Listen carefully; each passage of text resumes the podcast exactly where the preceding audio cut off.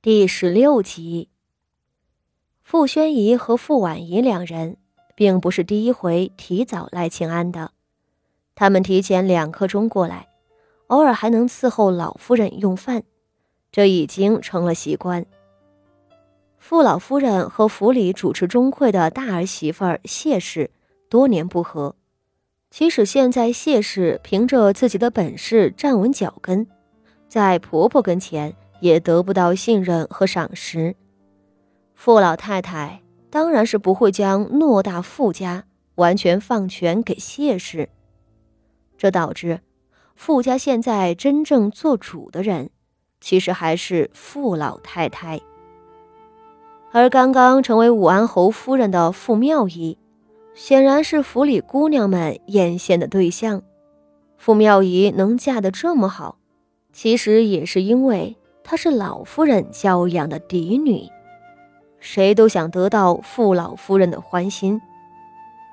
二爷不是傅老夫人的亲子，傅婉仪其实再怎么努力，也不会被接到景和院里住的。只是她受母亲教导，做事情最妥帖仔细，即便没什么利益可图，她也愿意殷勤的侍奉老夫人。而大房的傅宣仪。上头压着嫡出的傅家仪，她本不该有多少指望，可傅宣仪可不是寻常的淑女。她的生母赵姨娘是傅老夫人娘家的侄女。赵姨娘父亲早逝，没有别的依靠，不到十岁就被傅老夫人接到了傅家养活。到了要出嫁的时候，赵姨娘无父无母。大户人家看不上，他又和傅守仁日久生情，索性就给傅守仁做妾。当初原配陶氏病亡，傅老夫人还曾想过将赵姨娘扶正呢，只是思虑着以妾为妻不符合儒家礼法，怕傅守仁因此会遭到弹劾，这才罢了。傅老夫人是个重规矩的人。本想给傅守仁迎娶高门贵女，没成想，傅守仁转脸把外头养的谢氏领回了家，死命闹着要扶正。把妾室扶正都会受到指责，把个外室扶正更是离谱。傅守仁果然被朝臣弹劾，傅老夫人气得半死，心想当初还不如扶赵姨娘呢。赵姨娘好歹是自己的侄女，她谢氏是个什么东西啊？老夫人拗不过儿子，眼睁睁看着谢氏登堂入室。为了打压谢氏，傅老夫人自然扶持起了赵姨娘。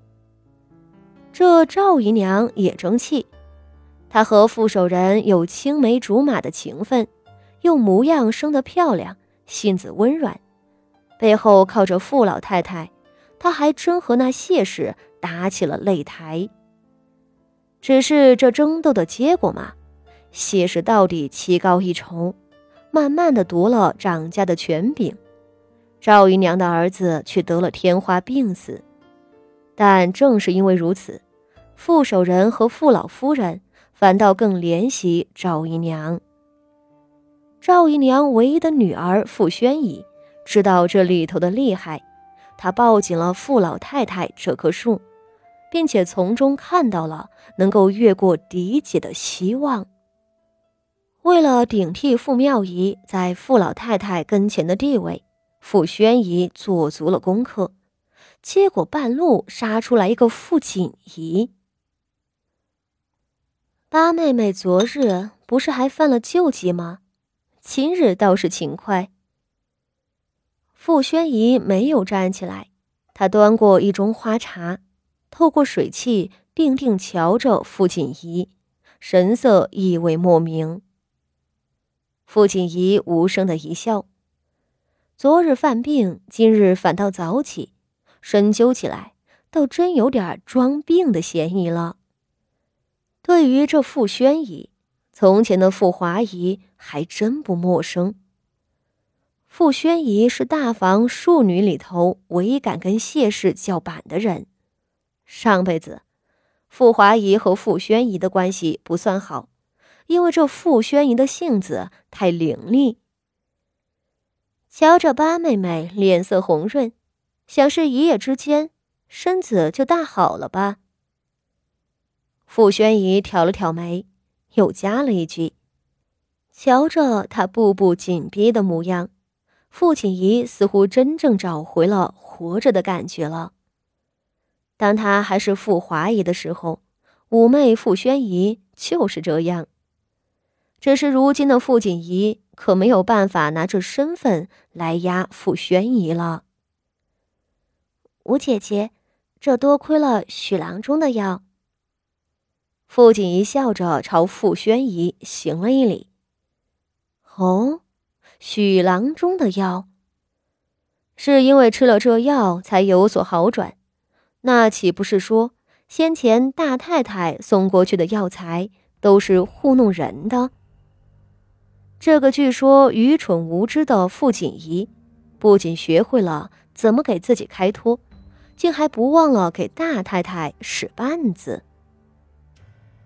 傅宣仪对此皱起了眉头，他不说话了，而是低头思索着。傅锦仪缓步走了过去。他看了看傅宣仪一张略显刻薄的瓜子脸，目光最后定在对方搁在茶几子上的一只缠枝楠木方盒上。果然，一个月前他惨死时将要发生的事情，一个月之后并没有发生大的改变。这是吴姐姐的东西吗？外头的盒子都是上乘的楠木。里头装的又是什么呀？傅锦仪好奇的道。傅宣仪的目光猛地一缩：“你问这个做什么？”他拧眉道，目光更加的嫌恶了。“哦，我是听说吴姐姐给老祖宗缝了一双护腿来着。”傅锦仪状似无意的提起，那傅宣仪却是俏脸一沉。冷哼道：“哼，你知道的还真不少。我也听说了，八妹妹能耐，今日就要把九十九变的佛经献给老祖宗呢。而且，她很快就要搬屋子了。傅宣仪真想吃了她。”傅锦仪按在小机子上的手指动了动，笑道：“我是什么都不会。”除了抄东西，也没有旁的来孝敬祖母，倒是吴姐姐善女工，这才能给祖母缝护腿。说着，她眯了眯眸子。只是这护腿里头，若是能够垫上那捣碎的紫心片，可是能治腿寒的。不知吴姐姐这里。